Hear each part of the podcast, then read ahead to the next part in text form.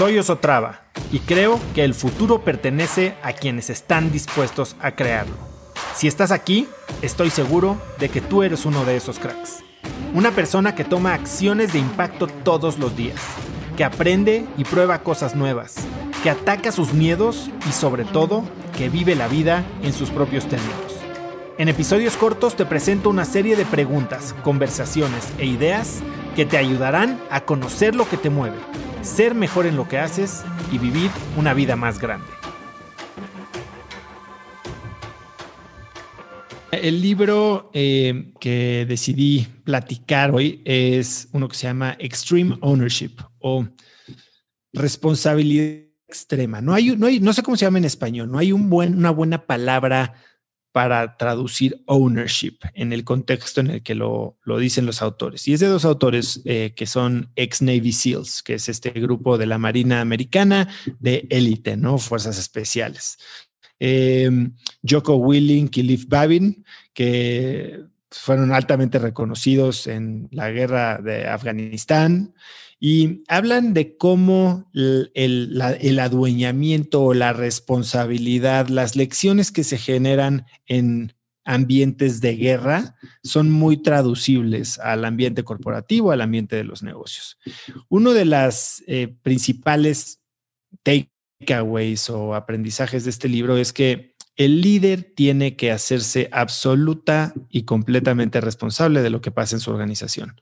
The buck stops with you. No hay de otra. Si quieres que ser un líder que, genere impacto extraordinario, que tenga eh, un equipo de alto rendimiento, tienes que tomar responsabilidad sobre tus éxitos, pero sobre todo sobre tus fracasos.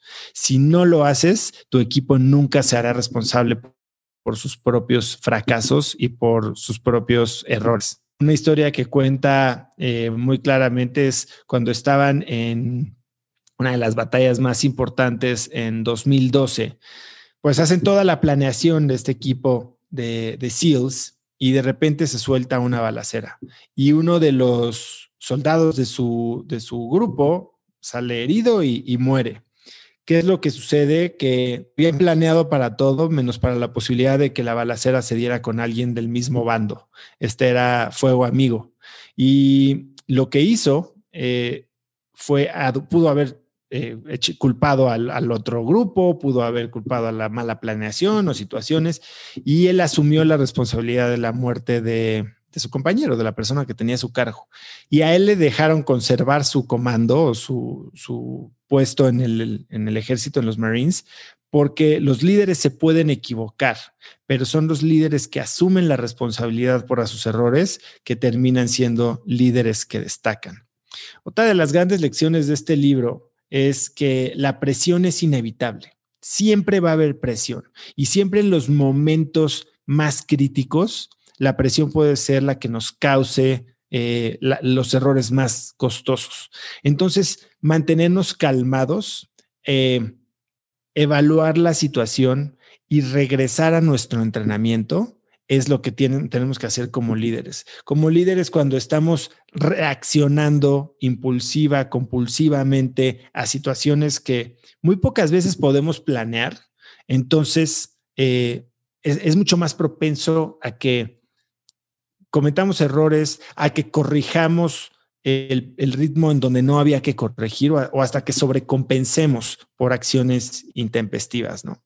Y, por último es que hay que manejar los riesgos antes de que sucedan, sobre todo en situaciones de guerra. Bueno, claramente no se puede planear para todo, pero se puede planear para casi todo. Y se puede, eh, ¿cómo se planea para casi todo? A través de entrenamiento a través del establecimiento de sistemas. Eh, cuando estás haciendo las cosas que en un startup de repente parece que no importa, no, se institucionalizan, no se establecen protocolos porque las cosas cambian tanto que ni para qué le dedicamos trabajo. Cuando no institucionalizamos la manera de pensar de un equipo, cuando no compartimos los valores, cuando no se genera una cultura de, responsabilidad, hasta de acción o de frugalidad, eh, entonces si no existen estos sistemas básicos, la gente no va a poder regresar al entrenamiento, que va a ser inexistente, y entonces va a actuar de manera irracional muchas veces, se van a cometer muchos más errores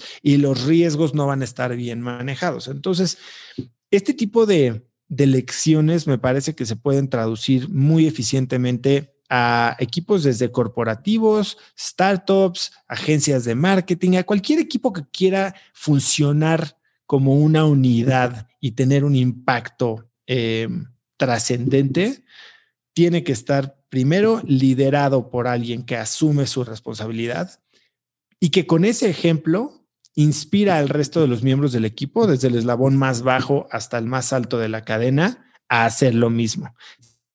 Si todos asumimos el resultado como una responsabilidad que últimamente es recargue en nosotros, entonces es mucho más probable que el, resultado sea conseguido. Entonces, bueno, es un libro que a mí me gusta mucho, eh, se lo recomiendo mucho a los emprendedores que aconsejo, a las startups con las que invierto, a la gente a que asesoro y además, bueno, tiene unas eh, historias de guerra bastante, bastante divertidas, eh, terroríficas también y, y bueno, pues ese es. Conecta conmigo en Instagram como osotrava y dime qué te pareció este episodio. Mi meta es inspirar a una nueva generación de hispanos a vivir vidas más grandes. Y si me quieres ayudar a lograrla, lo mejor que puedes hacer es seguirme en Spotify y dejar una reseña en Apple Podcasts para así subir en ese ranking. En tu reseña cuéntame de qué temas, categorías o personas te gustaría aprender y me aseguraré de leerlas para darte el contenido que quieres. Y no olvides unirte a mi comunidad de cracks en cracksnetwork.com. Es gratis y conectarás con más gente en el mismo camino de crecimiento que tú. Eso es todo por hoy. Yo soy Oso Traba y espero que tengas un día de cracks.